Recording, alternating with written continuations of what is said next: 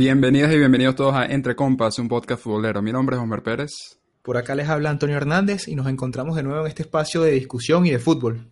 Así es, compa, capítulo 6. Bastante actividad esta semana también. Champions League, tuvimos Copa Libertadores también. River Boca, 2 a 0 eh, esa semifinal. Yo quería, quería hablar rápido de esto porque me recordó cuando estábamos hablando fuera del, del podcast que yo venía diciendo, Boca viene bastante consistente en la, en la liga y tú me comentabas, bueno, pero, ¿sabes? Esto, eh, Copa Libertadores es diferente, como otra mentalidad y, y que quizás tu predicción era River ganando otra vez a Boca y ahí está, tenías razón. Y parece que como que les está afectando, ¿no? Le está afectando la, la competencia. Gallardo es el, ahorita creo que es el papá de Boca. O sea, de verdad que yo creo que el, el máximo deseo de los, de los hinchas bosteros es que se, se, vaya, que se vaya a Europa, que se vaya a la selección, que se vaya a algún lado, pero que se vaya lejos de los clásicos porque desde que el muñeco está dirigiendo a River, creo que se ha marcado una diferencia muy fuerte, aunque de cierta forma Boca está muy bien en el campeonato, está de líder y ha sido más constante. Cada vez que se cruza con River, ahí como que se marca una diferencia en dos estilos de juegos distintos.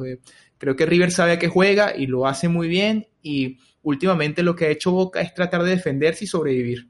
Lo vimos en el último clásico de la liga, que fue un 0 a 0 aburridísimo, porque en verdad Boca trató de que River no jugara. Y ayer, compa, otra vez se marcó la diferencia. Creo que, creo que está invicto en Copa Libertadores contra, contra Boca el muñeco Gallardo. Y ayer, bueno, otra vez la diferencia. 2 a 0 y se van con ventaja. Y bueno, también eh, Gremio Flamengo, eh, la, otra semifinal, 1 a 1 terminó eh, ese partido. Pero yo creo que tenemos mucho de qué hablar hoy, específicamente de, de, la Champions, que para ser consistente con lo que habíamos preparado y nuestras previas y, y nuestros comentarios, hubo una que otra sorpresa, si, si vamos a empezar con el Real Madrid, pero hablando sí. de las predicciones primero, ¿no? Porque yo me acuerdo que estaba comentando justamente qué es lo que no quería que pasara, yo creo que tuviste por lo menos ocho minutos de esperanza, ¿no? sí, tuve, tuve no, ni, ni, siquiera, ni siquiera, como porque fueron nueve minutos, creo, ya a los nueve minutos, lo que comentamos la semana pasada, y mi gran miedo, que digamos que la debacle para mi fantasy, para mi parlay, para todas mis predicciones era que le hicieran gol al Madrid, porque como ustedes recuerdan los que nos escuchan, recomendamos un montón a Courtois. Bueno, primero que a los 10 minutos ya está el Madrid perdiendo 1 a 0 y lo otro es que Courtois jugó solo 45 minutos, compa. O sea, ni siquiera jugó los 90. Ya eso, sí. ya por ahí todo mal con el Madrid. Sí, bueno, yo quería hablar de, de Courtois más adelante, no me voy a adelantar, pero eso de Courtois, sí, sí. quería saber qué, qué opinabas, pero, pero sí, con el tema de las predicciones es así, esas son las, las cosas que, que pasan. El, el Real Madrid fueron nueve minutos entonces que le duró e, e, ese cero, pero sí comentaban, por ejemplo, el Ajax, ¿no? Nosotros dimos el Ajax pasando por encima y ahí está. Yo creo que las casas de apuestas ya van a, cambiar su, su vista ahora en adelante con, con, con, el Ajax. El Bayern Múnich también le pasó por encima. Creo que hubo una, unas buenas recomendaciones de la defensa de la Juve también. Eh, bueno, y ni hablar de, de, esa recomendación del Dortmund, de, que, que, te lanzaste ahí, MVP. Espero que lo hayas puesto de capitán. Lo, lo, tenía, no lo puse de capitán, debo decirlo, pero, pero contento de que, de que respondió a la confianza que le, que le dimos por acá. Este, Hakimi, estamos hablando de Hakimi, el, el, lateral del Dortmund, que, compa, en verdad fue la figura del partido, pero es que además no jugó de lateral, jugó casi que de extremo. Entonces creo sí, que eso también... Ahí es que le cambió completamente el, el dato y la dimensión a, a, su, a su actuación, porque demasiado, demasiados puntos que, que dio. Pero bueno, ¿te, ¿te, parece si arrancamos entonces? Sí, claro. Vamos a empezar entonces por una pregunta. Aquí tenemos como el título de, de este primer eh, segmento. ¿El Real Madrid está en crisis?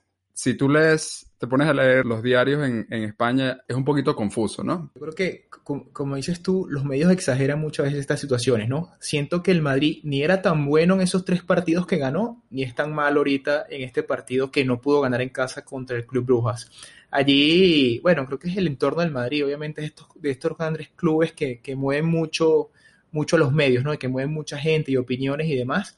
Yo siento que, si tú me preguntas, para mí el Madrid tiene una crisis de juego, no una crisis de resultado. Es decir, sí. es un equipo que de cierta forma no sabe, no tiene una idea de juego clara y se vio contra, parecía que cuando Zidane creo que creía que las aguas se calmaban, que había encontrado, digamos que el 11 y más o menos lo, la idea de juego, le pasa esto frente al que en teoría es el rival más débil del grupo. Y ahora te deja un Real Madrid que tiene un punto de 6, ¿no? Entonces, claro, obviamente, y como siempre hemos dicho, lo que significa la Champions para el Madrid, esto dispara todas las alarmas, ¿no? Totalmente. Y, pero si tú ves que están de líderes en la liga, y si tú ves que en Champions tienen un punto de 6, pero que en verdad le quedan un montón de partidos, quizás ya no, ya creo que no hay forma de que sea líder del grupo, o sea, forma matemática hay, pero lo veo muy difícil, te das cuenta que si bien es la, la crisis de juego, no necesariamente es resultados, porque están vivos en todo y en liga están líderes todavía. Es verdad, y uno nunca debe guiarse mucho por lo que salga por ahí en, en, los diarios, es verdad. Ahora, la Champions siempre era como, por, se da por sentado ya que arrancó bien. Ahora tiene un punto de seis en este, en este grupo. Y le va a tocar ahorita irse para Turquía a un Galatasaray que también está, eh, o sea, no está, no está jugando como, como se esperaba tampoco. Entonces también tiene la presión.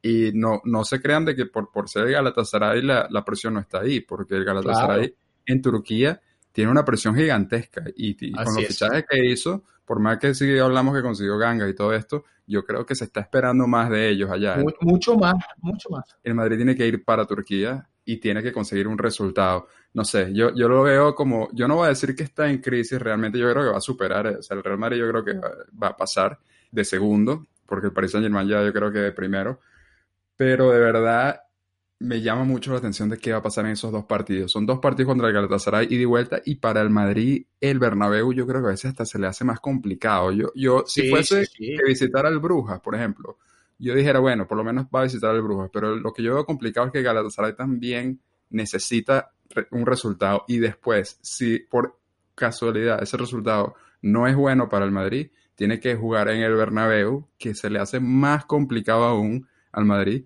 por el tema de la presión que le pone la gente.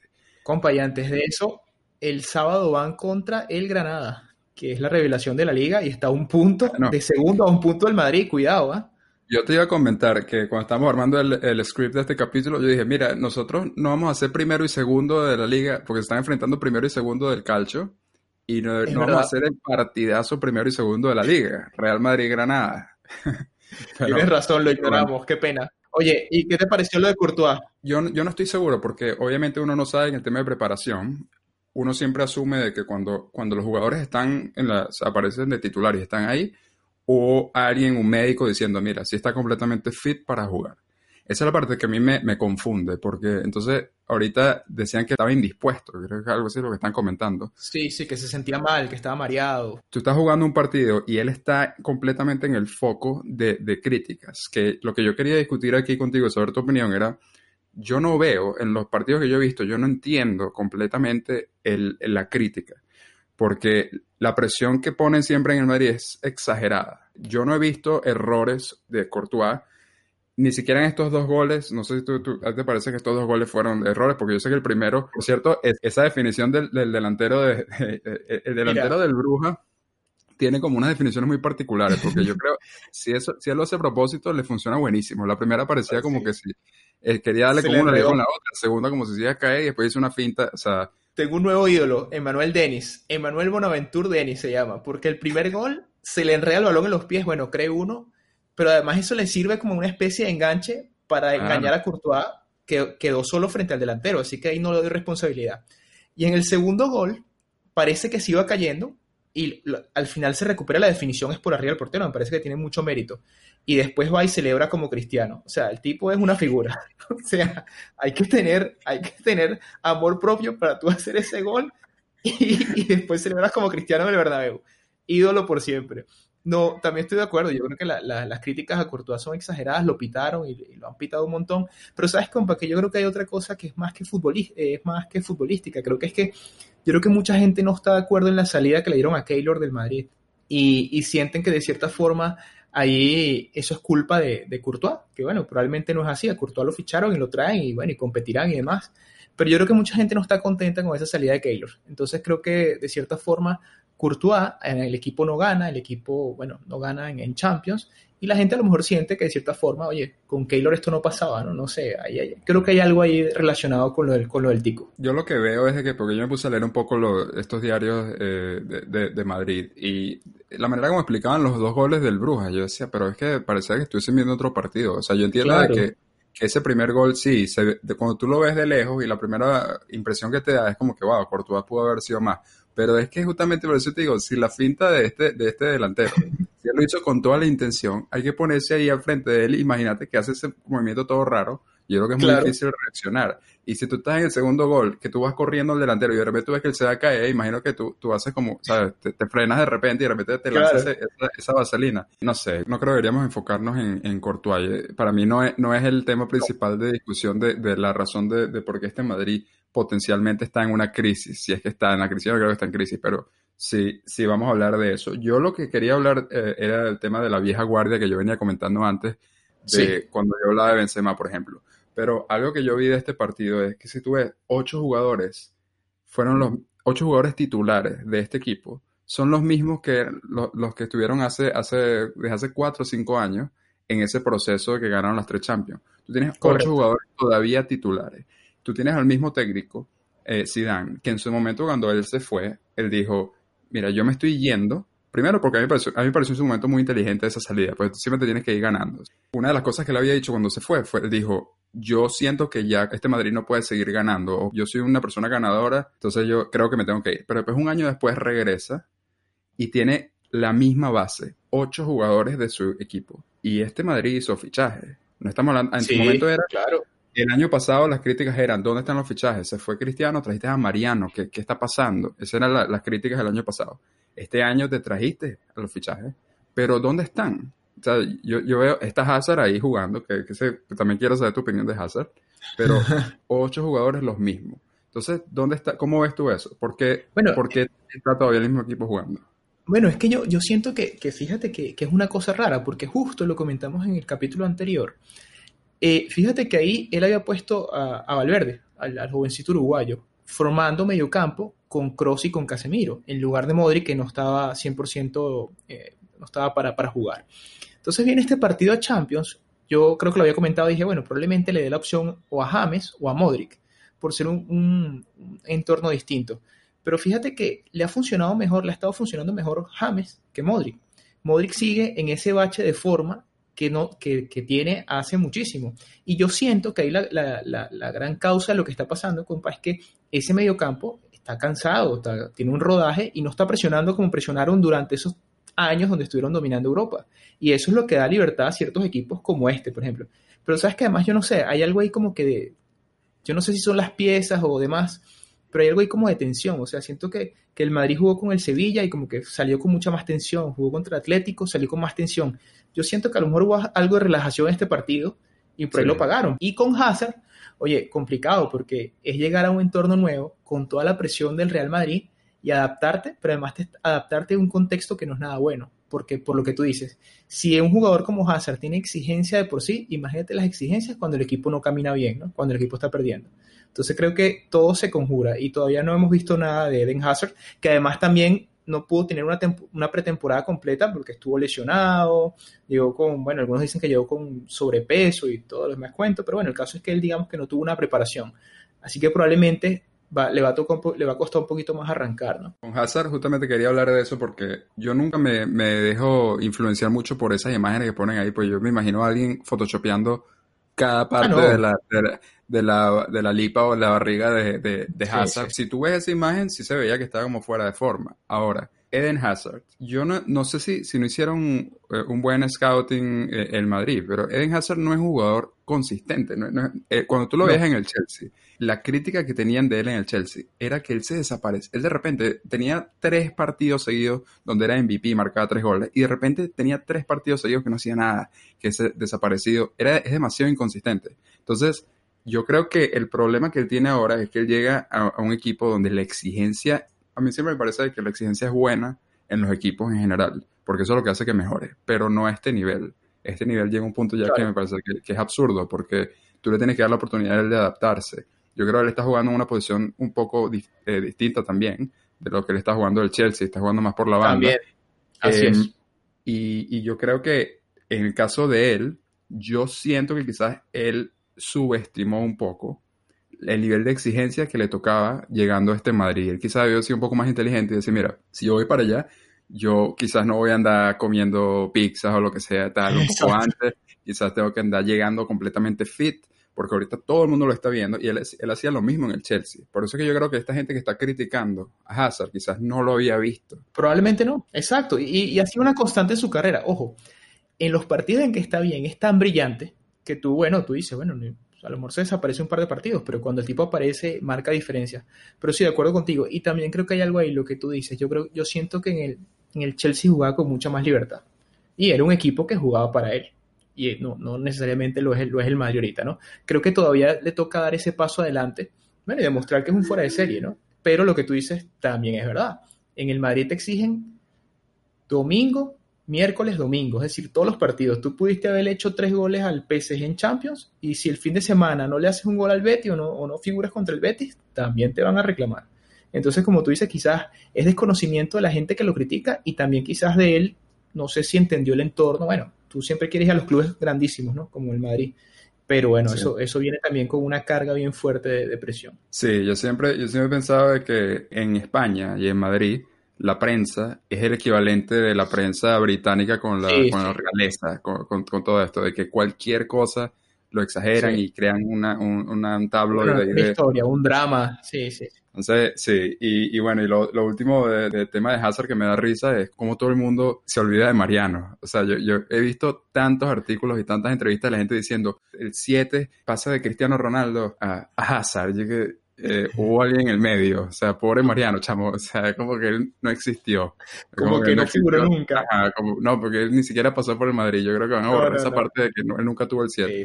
Pero el tema de la comparación con Cristiano Ronaldo va a ser muy difícil para quien sea que venga, porque Cristiano Ronaldo es una persona que tiene un nivel de, de exigencia físico con él mismo, de competencia, que es incomparable con nadie. Entonces yo creo que ese es el, ponerse ese 7 en la espalda también creo que le, está afectando a, claro. y, si, y, si, la gente está esperando los 50 goles de Cristiano, el jugador no es Hazard. Pero bueno, ese fue el, Real Madrid eh, Brujas, entonces fue un, 2 a 2. Empezó perdiendo el, Madrid 0-2 en el primer tiempo, ya hablamos de los dos goles. Y eh, los empates, el empate fue como siempre, ¿no? Sergio Ramos en los momentos necesitados, marcando, marcando un gol.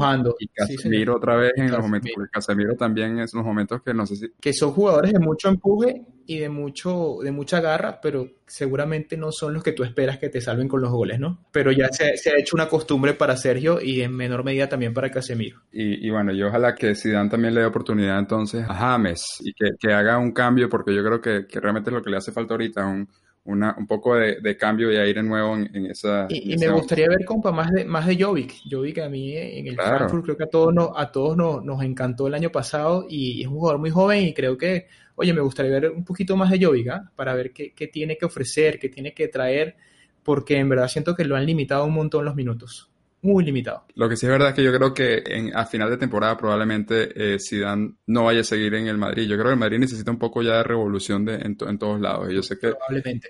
los resultados es lo que van a dictar todo, pero a mí me parece que ya le toca un poquito cambiar y, y Florentino Pérez no tiene nada de paciencia. No, y tú sabes que hay uno por ahí que, que está sin trabajo, ¿no?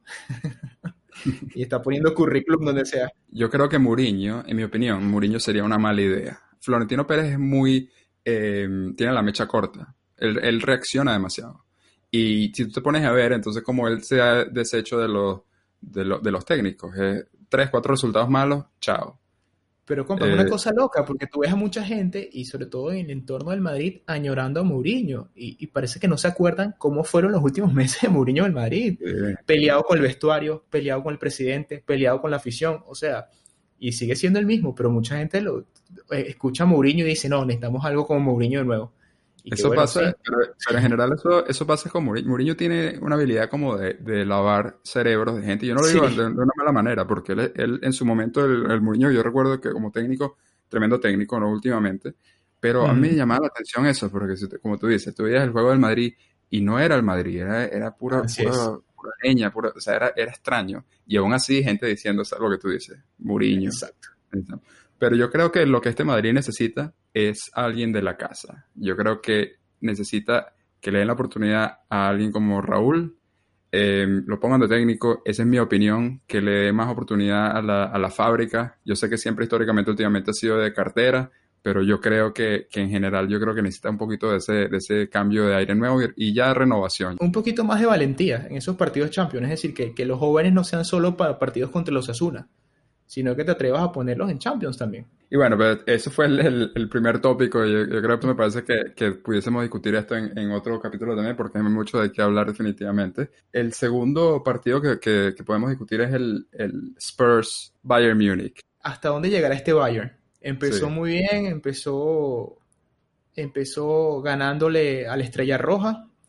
Ahora viene y juega contra el Tottenham. Y bueno, una goleada de escándalo. De verdad que fue Pero hasta los últimos 10 minutos, el partido a 4 a 2, el primer tiempo terminó 2 a 1 a favor del Bayern, pero de verdad que el, el, si bien el, obviamente nadie quiere recibir 7 goles, ni, y recibir 7 goles nunca es bueno en ningún aspecto, de verdad que el partido estuvo un poquito más igualado al principio de lo que el marcador dice.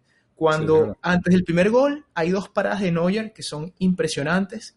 Después del primer gol hay otra parada de Neuer. O sea, hay por lo menos en el primer tiempo cuatro paradas de Neuer que son cuatro goles cantados prácticamente al Tottenham, ¿no? Y bueno, como usted sabe, la máxima aquí es el que no hace los voy a hacer.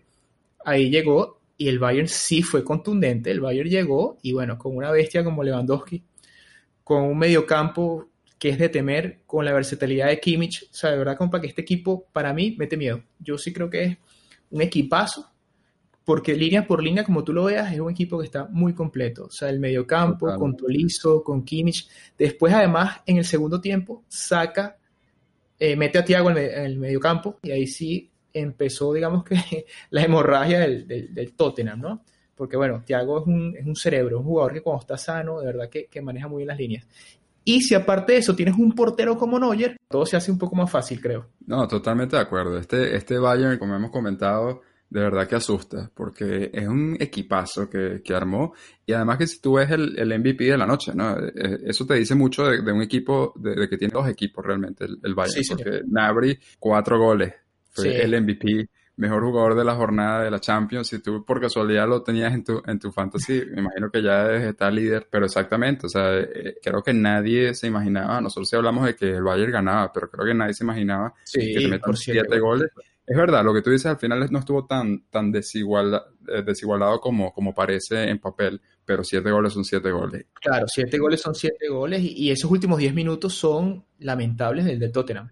Un equipo Tottenham, que ya Sí. Al minuto 80 estuvo, estaba fuera de la cancha, ¿no? Y eso lo aprovechó el, el Bayern. Y, y bueno, que, que, ya el Tottenham, lo mismo que estamos comentando en el Madrid, eh, eh, yo creo que ya es momento de, de, empezar a hablar plan renovación en, en el Tottenham. Ya creo que oh. enough is enough. Además que tú sabes que lo que tú dices de la, de la renovación, yo lo leía en, entre semana, de que el Tottenham quería a Southgate, al seleccionador inglés, como próximo DT yo decía, oye, pero ¿por qué? Si esto fue antes del partido, yo decía, pero ¿por qué? Si, si Pochettino los llevó a la final de Champions, y creo que ha establecido un proceso, un proceso bastante bueno y con, quizás con posibilidades de seguir creciendo. Pero bueno, después de estos siete goles creo que queda claro. Creo que también el, el Tottenham tiene que aprovechar esta crisis que tiene el Madrid y vender a, a Eriksen por una buena cantidad de dinero y empezar a, a, a, renovar el equipo. Y bueno, y si viene Southgate también, creo que es bueno para, porque él debería montar una, creo que lo montó, una fábrica de chalecos. Porque él cada vez que, se, que aparecía sí. ahí, todos los chalecos supuestamente o, se, se, o, se vendían. O el que fabrica loco. los chalecos le paga un buen billete por, por, sponsor, ¿eh? Como Voy sponsor. hacer un, sí, un negocio ahí el, el, Tottenham. Pero sí, de acuerdo. Lo único que, te, que tenía aquí que faltaba por discutir es que yo voy a seguir ¿sabes? Mi jugador favorito del Tottenham ahí son, son Heung-min. Súper lo rescatable y de verdad que, que, le metió el cuerpo en el miedo al, al Bayern, el, el, coreano durante los primeros minutos. Yo ahí, bueno, y, y, al final la pregunta es, bueno, ¿hasta dónde llegará este Bayern? Si bien yo veo una máquina bien aceitada, yo todavía quiero, o sea, quiero que, yo siento, compa, que para estos equipos como el Bayern, Madrid, Barça, uno debería pensar que la Champions empieza a octavos. Bueno, ligando que todos lleguen a octavos, ¿no? Hay varios por ahí que están ya asustados.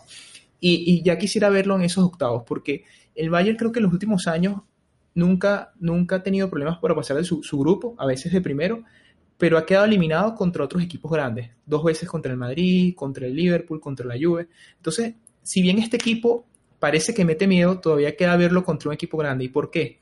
Contra un equipo, digamos que lo que ofensivamente aproveche las oportunidades, porque si algo, si bien te comenté de las líneas, hicieron unos buenos fichajes en los laterales, o sea, tener, tener a, a Alaba y tener a Pavard es, una, es un lujo, pero los centrales son muy lentos y los centrales son quizás el punto de este equipo.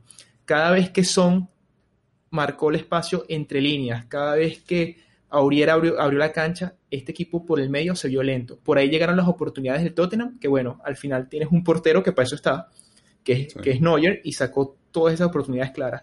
Pero todavía esa, esa saga me deja duda y hay que ver esa saga contra equipos que quizás sean mucho más incisivos y que quizás sean mucho más contundentes, ¿no? Entonces, para mí, por ahora es favorito, pero quiero verlo contra, contra un grande para ver qué tal. Sí, es un punto bastante interesante porque muchos muchos de los otros equipos tienen figuras ahorita, hoy en día, que son muy rápidos. Se ponen a pensar Sterling, Salah, los propios delanteros del Ajax ahorita, verlos enfrentándose yo creo que, que sí puede traer esa falencia. Para mí, Boateng, desde aquella vez que Messi le rompió la, la, la cadera, no solo le rompió la cadera, creo que rompió algo dentro de él, porque yo siento que nunca más fue el mismo.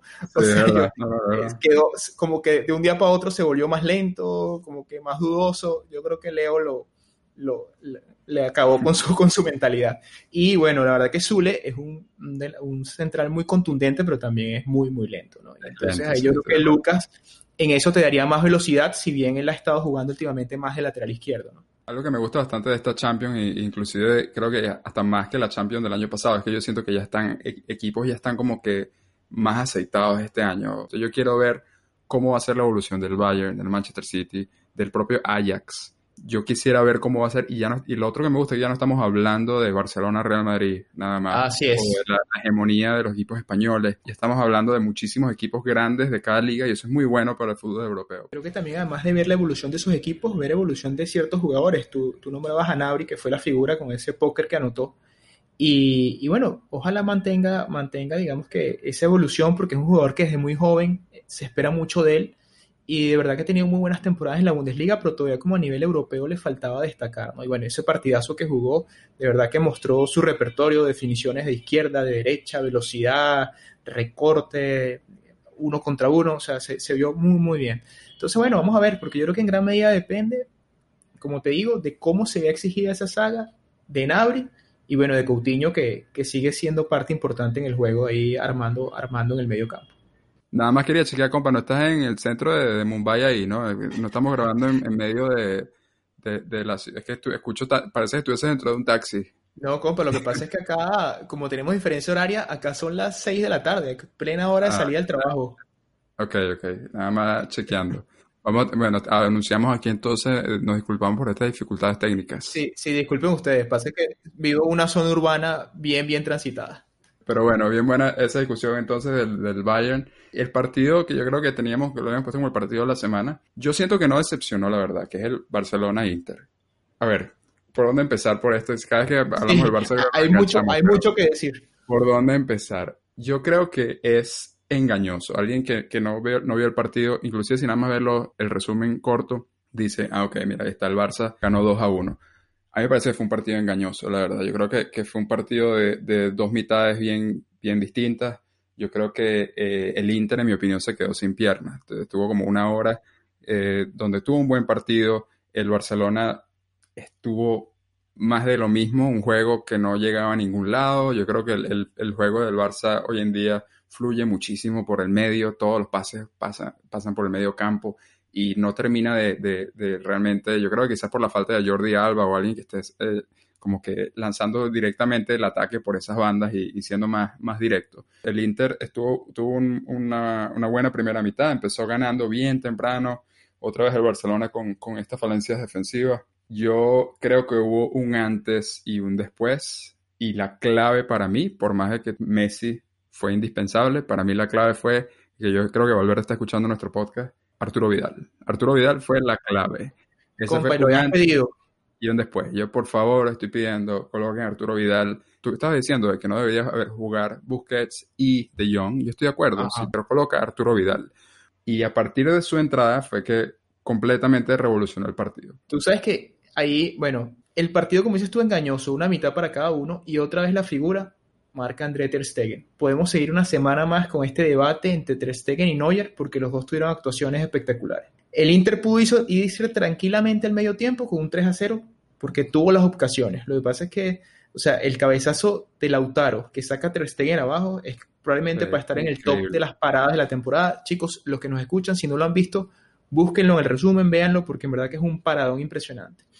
Un equipo, por ahí decía, yo escuchaba el partido en ESPN y decía Fernando Palomo, que están hablando en Barcelona de la tatanización, creo que decían, del Barça. O sea, como cuando le tata Martino. Y es que estamos viendo los mismos, los mismos síntomas. Una posesión estéril. Toque, toque, toque, sin nada. Y el Inter atrás lo esperaba. Recuperaba en tres toques, estaba en el arco contrario y siempre fue más, más peligroso el Inter en el primer tiempo, ¿no? Y bueno, sí, o sea, por aquí hemos criticado mucho a Valverde porque en verdad yo siento que estamos viendo otra vez esos síntomas. Un equipo que toca, toca, toca, pero no consigue nada. Porque esos equipos que se te cierran atrás, en teoría, la forma de pasarlo es con un toque rápido, con la velocidad. Pero tú mismo lo dices, es un toque lento que no sorprende a nadie. Y bueno, cambia, paredes, que, no hay, que ya no hay paredes. Exactamente, que no hay asociaciones. Lo que tú decías, mucha conducción, poco fútbol a un toque. Entonces, ¿qué pasa? Al final llega, metes a Vidal, que es un tipo que sale, yo siempre a Vidal, yo sé que mucho, es polémico, mucha gente no le gusta, pero en mi equipo yo siempre quiero un Vidal. Tipo que sale a comerse la cancha, sale a dejarlo todo, lo que sea. Bueno, fíjate que entró y enseguida tuvo una ocasión de gol, un tiro a puerta. O sea, porque es un tipo que entra a eso, a, y lo dijo el mismo Valverde, ¿no? Que él necesitaba un poco el desorden de Arturo, pero sí, el, desorden de Arturo fue necesario y fue lo que cambió el partido por completo. Y una vez más, y, soy reiterativo con, con, lo que ya tú lo dijiste, pero de John por Busquets. Creo que ahí, creo que ahorita en este momento no está Busquets en un buen estado de forma. Es un equipo que no presiona y si Busquets, si Busquets no presiona, el, el, estilo del Barça y la idea de juego no, no, no funciona. Y otra vez vimos a un Busquets que, que, se queda como en el medio, ¿no? Que ni presiona, nada, está, está ahí un poco perdido. Entonces, yo siento que esto, esto una vez más mostró que, que, que ya es momento de irle dando espacio a De Jong a que, a que tome la rienda. Y bueno, al final apareció el de siempre, que aunque esté viniendo de lesión, siempre, siempre marca diferencia. Messi. Messi jugó titular. Bueno, es otra cosa que también podemos hablar, porque cuando nosotros grabamos el, capítulo anterior, fueron unos días antes de, poder saber la evolución de alguna de las lesiones. Entonces, por lo menos hemos comentado que, que Lukaku eh, era una buena oportunidad y al final terminó lesionado y no, no jugó. Y también habíamos comentado que Dembélé y Messi puede que no iban a estar. En ese momento es lo que se pensaba, terminaron jugando Messi titular. Que compa, yo creo que a, Messi yo siento que lo forzaron, porque yo no sé si tú vas de salir con una lesión a jugar 90 minutos, es, wow, es riesgoso. Lo que es evidente para mí de este Barça es la necesidad de tener jugadores como Messi y como Vidal, en el sentido que son los que están rompiendo las líneas. Porque si tú te pones a ver el partido, Vidal entró y entonces empezó justamente ese desorden que, como tú dijiste, Valverde lo nombró, que necesitaba un jugador desordenado. Alguien lo puede entender de mala manera, pero yo entendí que, lo que quiere decir es eso, de que, hace lo, que no esperas que haga.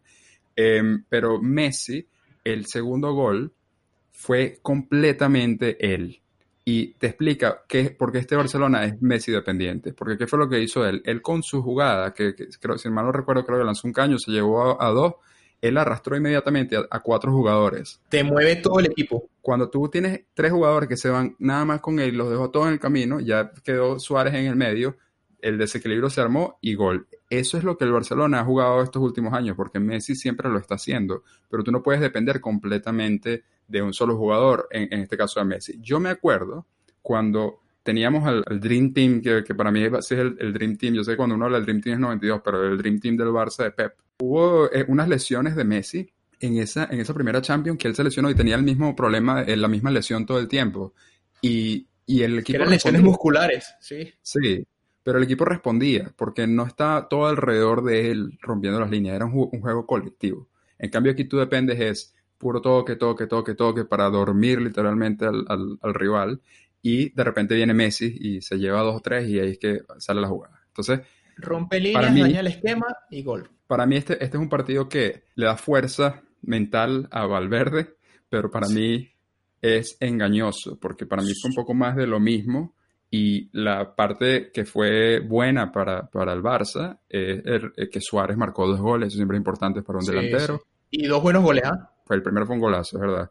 Ter Stegen, la parada que tú dijiste, fue una tremenda parada. Hubo una también de Oblak que fue casi que idéntica en esta jornada eh, son, son porteros que son, o sea, esas paradas son las que te dicen cuáles son los porteros buenos, porque además que son cabezazos hacia abajo, es la fuerza que ponen a la mano para, para sacarlas al, al Entonces, de verdad que Ter Stegen está en un nivel increíble.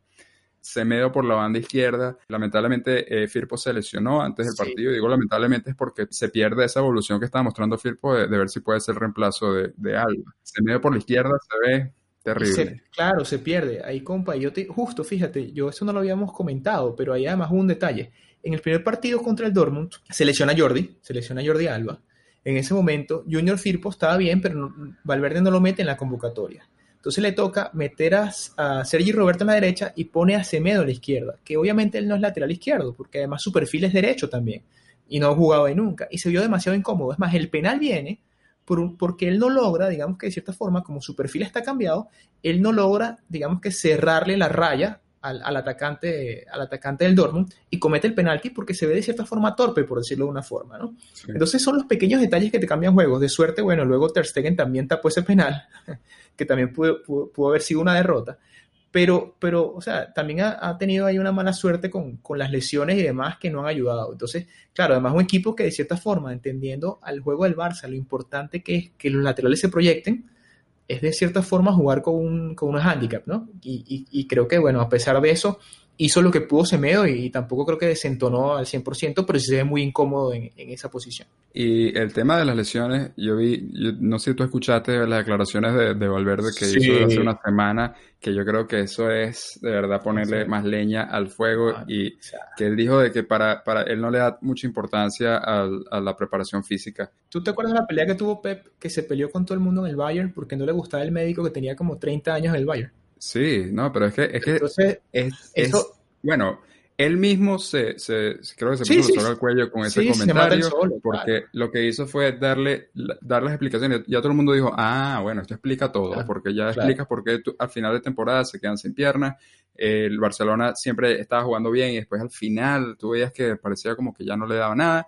Y obviamente estas lesiones de pretemporada, que Piqué, que no se calla nada, dijo que, que la pretemporada pudo ser mejor, eso te dice mucho. Es como un técnico que se quedó un poco en el pasado, porque además los técnicos hoy en día, todo lo contrario, tratan de controlar todo, desde la alimentación, la preparación física, todo. Entonces, que venga un técnico, un equipo top. Si tú fueses técnico del Min Machine, de nuestro antiguo equipo, yo no te digo, pero, pero eres, tú eres, tú eres DT del Fútbol Club Barcelona, o sea, tú tienes que tener todo eso bajo control. Y que tú digas eso es como que bueno. Y eso quiere decir también que él se siente muy, muy cómodo muy y seguro. Eh, muy, seguro en su cargo para decir ese tipo de cosas. Pero, pero eso ya tú lo ves en, términos de resultados. Todas estas plagas de lesiones te explica el por qué. Y además, malo. Exactamente. Y además que el Barcelona en general me parece que no, no tiene esa misma rotación que tú ves en lo que hablamos siempre de Manchester City, lo que estamos viendo ahorita también en, el, en, la Juventus de términos de rotaciones. Esas rotaciones no se ven en el Barça. Tienes un 11, que ese es el 11, y parece que siempre va a ser el 11. Entonces, bueno, eh, entre todas esas cosas yo creo que, que se me dio por la, por la izquierda, también consecuencia de esa lesión de, de Firpo, pero otra lesión más a la lista, básicamente es lo que quería decir, eh, que Firpo otra vez ahí, otra más, Messi todavía no está al 100%, o por lo menos no dio esa impresión, pero Messi al 50% ya es suficiente para que te, te dé un partido. Y, y, por ahí viene la próxima de Dembélé, que si algo es seguro que se vuelve a lesionar. sí, Dembélé yo lo tenía aquí de punto, pero yo creo que lo voy a dejar para otro capítulo, porque Dembélé yo de verdad que no, mejor no, no empiezo, no empiezo la de Dembélé. Eh, pero bueno, ese fue el, Barcelona-Inter. Eh, en general, yo siento de que cuando digo que no decepcionó es porque yo creo que dejó mucho de qué hablar al final. Y, fue, un, fue un partido al final que fue muy luchado. como yo lo fue vistoso, la verdad, fue un juego atractivo porque si te gusta el fútbol, o sea, creo que tuviste un poco de los dos, ¿no? Tuviste, si te gusta ese fútbol del, primer, del, del Inter del primer tiempo, que es un poco ese fútbol rápido, ese fútbol de salir al contraataque de, un equipo que en tres toques se pone en, en la otra área y se defiende bien, súper. Y si te gusta el resto luego tratar de ver un equipo, digamos que yendo al frente y tratando de sobreponerse a un equipo un poquito más cerrado, el Barça lo hizo. Entonces, el partido estuvo muy, muy completo. Para la vista, para la, al, ojo del, espectador, un buen, muy buen partido. El único que yo puse aquí que no estuvo a la altura fue el árbitro en ese partido. El árbitro no tuvo nada de control. Me parece que se le escapó completamente de las manos.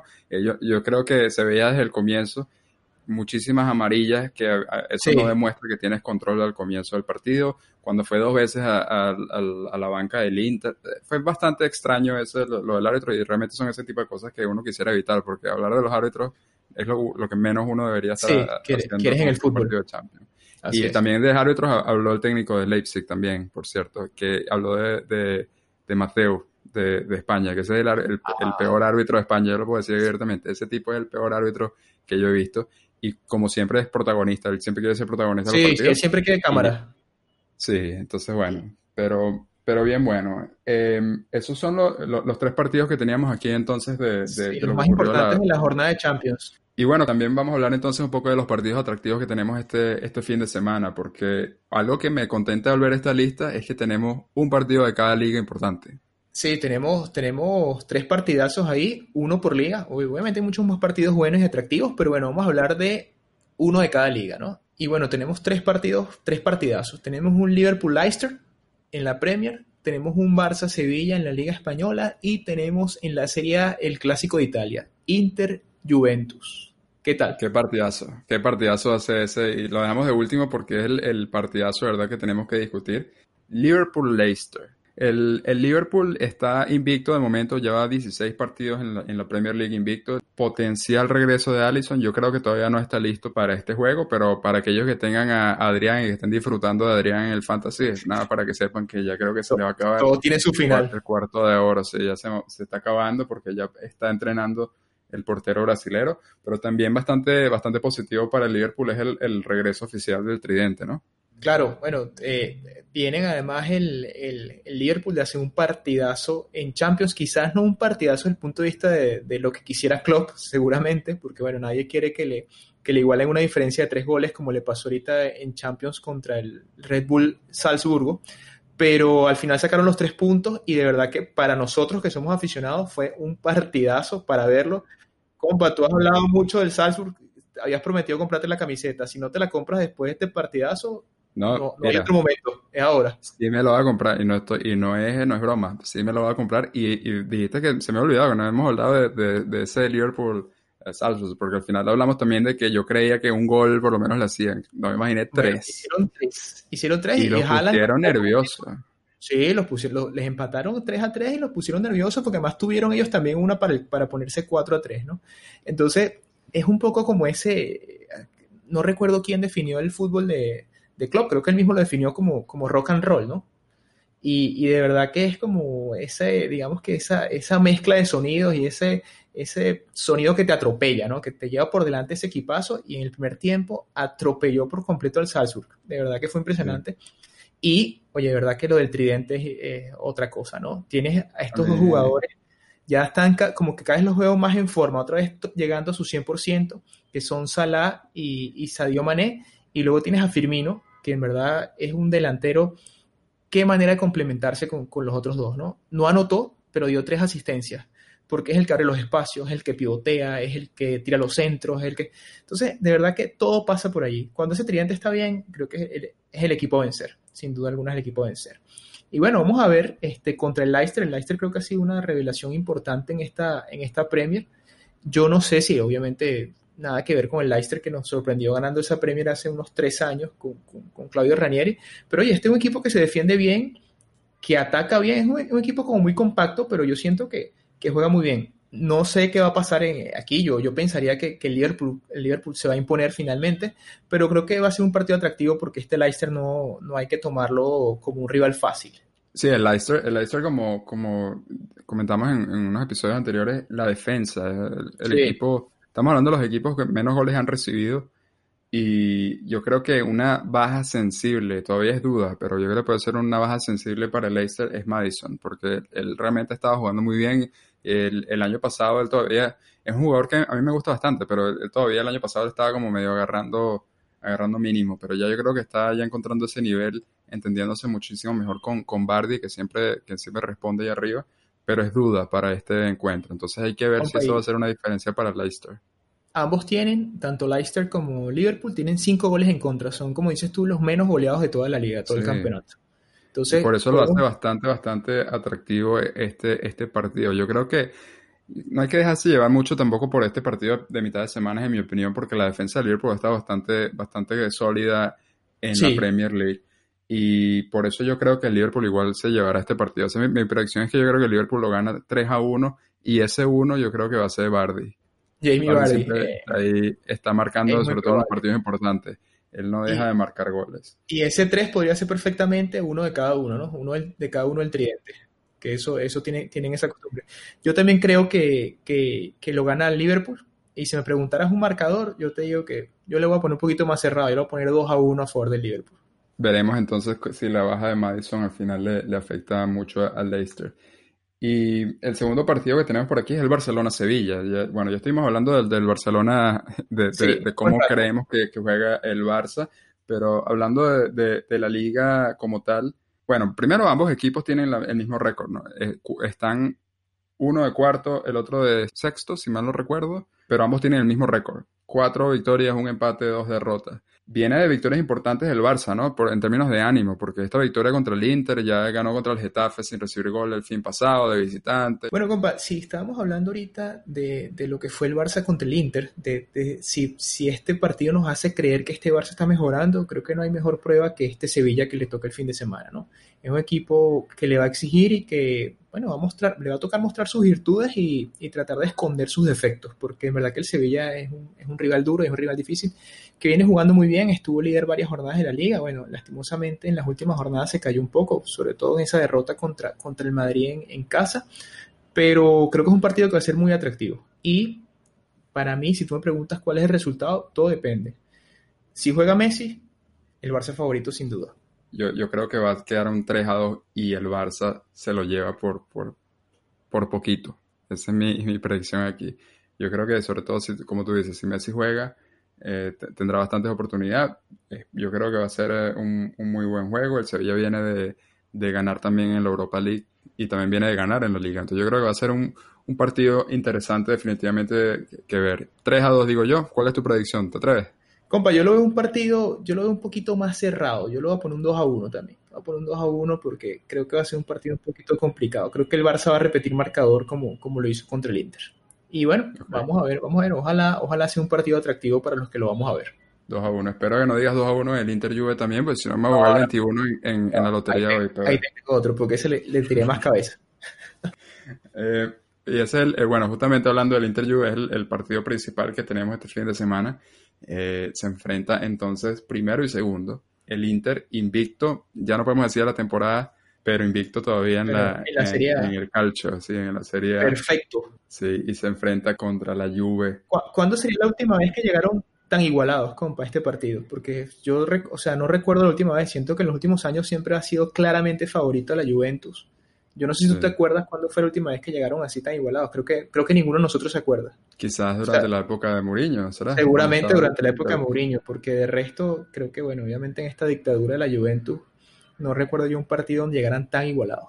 Bueno, el Inter no ha encajado goles en casa eh, de Imagínate. momento en la serie, que eso, eso lo hace lo hace bastante, bastante curioso. A ver qué es lo que pasará en este, en este juego. Yo, yo lo veo muy, muy difícil, muy igualado, la verdad, de predecir, porque realmente están, están muy cerca los dos y yo creo que vienen de, en buen nivel. Aquí, bueno, voy a dejar que tú me digas primero entonces, a ver, 2 a 1, ¿quién gana? Eh, compañero. no, no, no. Este partido, bueno, yo lo, lo veo bien igualado. Quiero, que, creo que va a ser un partido atractivo, de verdad, que, que, son dos técnicos que con un estilo bien, bien, bien distintos, cada uno en su estilo, pero dos técnicos muy buenos, Conte contra, contra Sarri. Para mí esto es un empate. Esto es un 1 a 1. Lo voy a poner yo. Yo aquí en la, en la predicción también puse un empate, pero yo me voy por un amargo 0 a 0. Uy. Yo creo que esto, yo creo que todavía el Inter mantendrá el, el, el, cero en casa.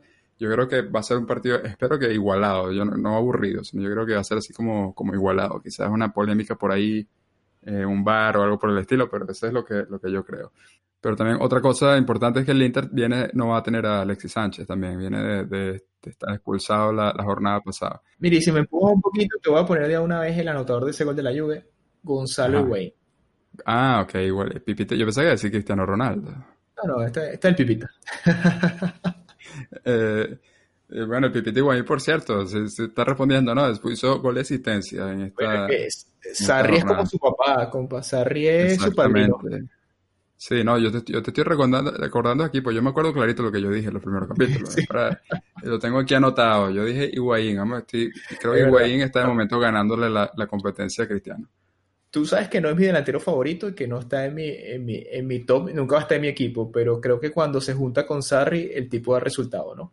Yo te digo, yo te digo algo de, de Higuaín, que es uno de esos jugadores que yo tuve la, la, suerte, digo, porque yo, obviamente uno no está, no vive por allá por, por Europa para estar de cerca de ver estos jugadores, pero yo tuve la oportunidad de ver a, a en un partido del Real Madrid. Y fue uno de esos jugadores que, que cuando tú lo ves en, en persona, juega mucho mejor de lo que tú ves en la televisión. Tío. El claro. es un jugadorazo, de verdad. Él juega muy, muy bien. Por lo menos, capaz él tuvo el mejor partido de su vida en ese juego. Pero a mí me dejó una impresión que yo dije, wow, de verdad, este, este tipo. Y era en el momento donde él estaba en el Madrid, donde la gente tampoco claro. lo, lo valoraba muchísimo. y como con 20 años además, jovencito. Sí, sí, no, pero yo creo que Higuaín es un buen, un, buen delantero. Y bueno, después de hablar de todos estos partidos entonces atractivos de fin de semana, eh, entraremos entonces en el segmento Fantasy. Y para el Fantasy, entonces, este fin de semana, de Fantasy, de la Premier. Sí, estamos hablando del Fantasy de la Premier. Vamos a hablar muy por encima entonces unas dos recomendaciones por línea. Para esta jornada de la, de la Premier League, ¿cuáles son las recomendaciones entonces? Empezamos, portero. Compa, tengo a Fabianski del West Ham. Eh, bueno, tú sabes que ya yo, ya yo confesé mi, mi amor por el Ham. Eh, Fabianski creo que es una buena opción, pero ayer justo cuando estaba armando mi equipo me di cuenta de que estaba con poca 25% de chance de jugar. Entonces salió lesionado el partido pasado. Entonces, Roberto, que es su sustituto, creo que es una muy buena opción, porque el West Ham viene muy bien. Y bueno, al Crystal Palace le ha costado anotar en casa, que es el otro equipo que, me salvó la semana pasada. Y la segunda opción sería Pope del Burnley. Ok, está interesante.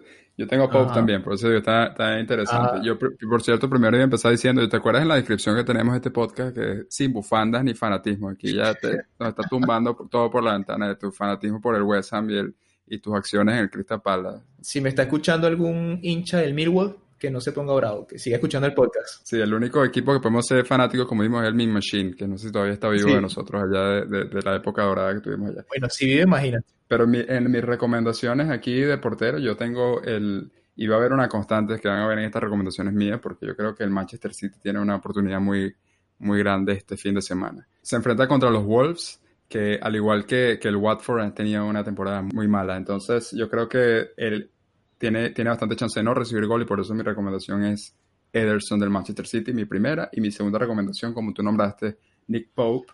Yo creo que es una buena idea por el Burnley. Eh, se enfrenta contra el Everton en casa, pero también si lo quieres ver un poquito más a, futuro, porque como estamos hablando aquí de fichaje para el fantasy, también uno tiene que ver, o, la recomendación es ver un poquito más adelante, para que no sea que estás cambiando jugadores nada más por una sola jornada se enfrenta contra el Everton en casa, después tiene el Leicester eh, de, visitante, el Chelsea en casa, que se puede ser quizás una para, ponerlo en la banca, porque estoy diciendo Nick Pope es. un portero barato, pero también después se, enfrenta al Sheffield United eh, en casa.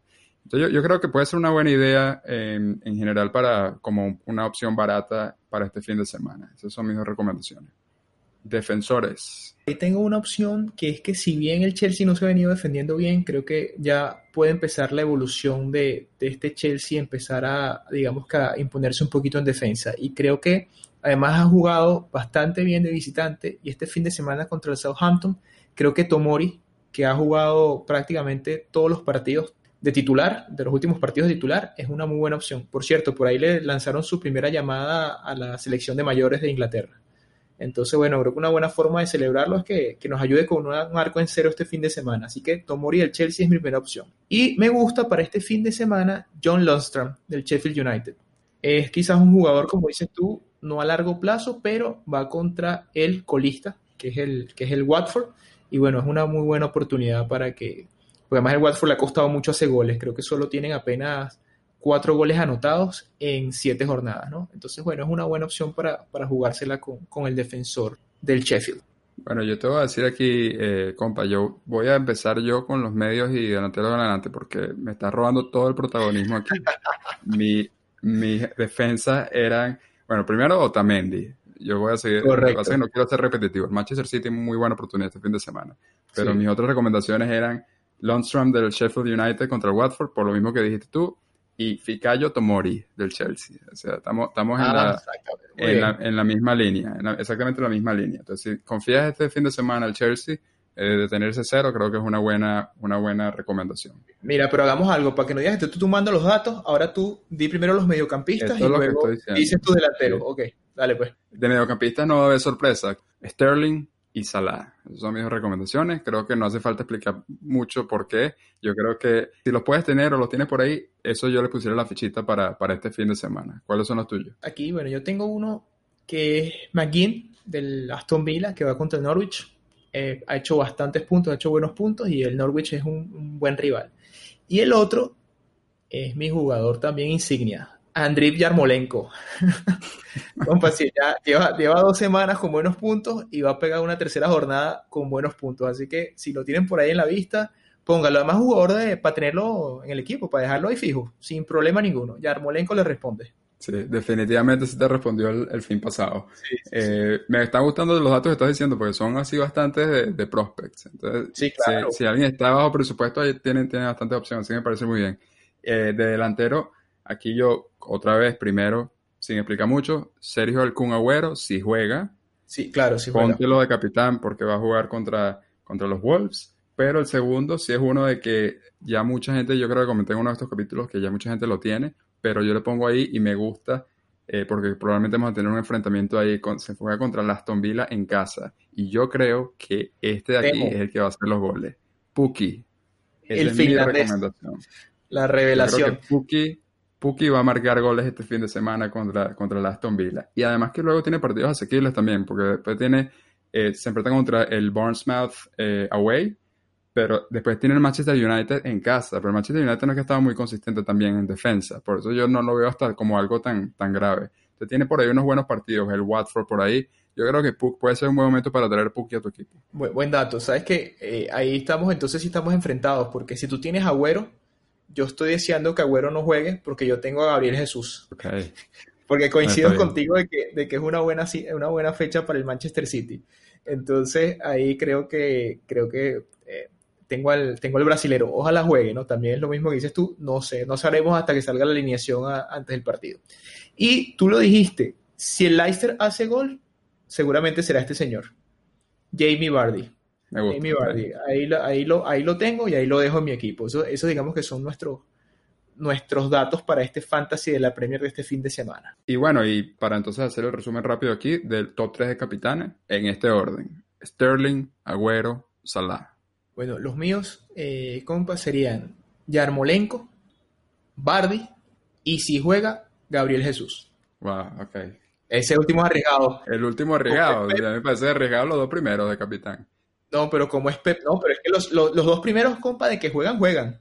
No, claro, pero digo elección de capitán, porque lo estamos hablando aquí. Ah, Está recomendando a la gente de quién ponga de capitán.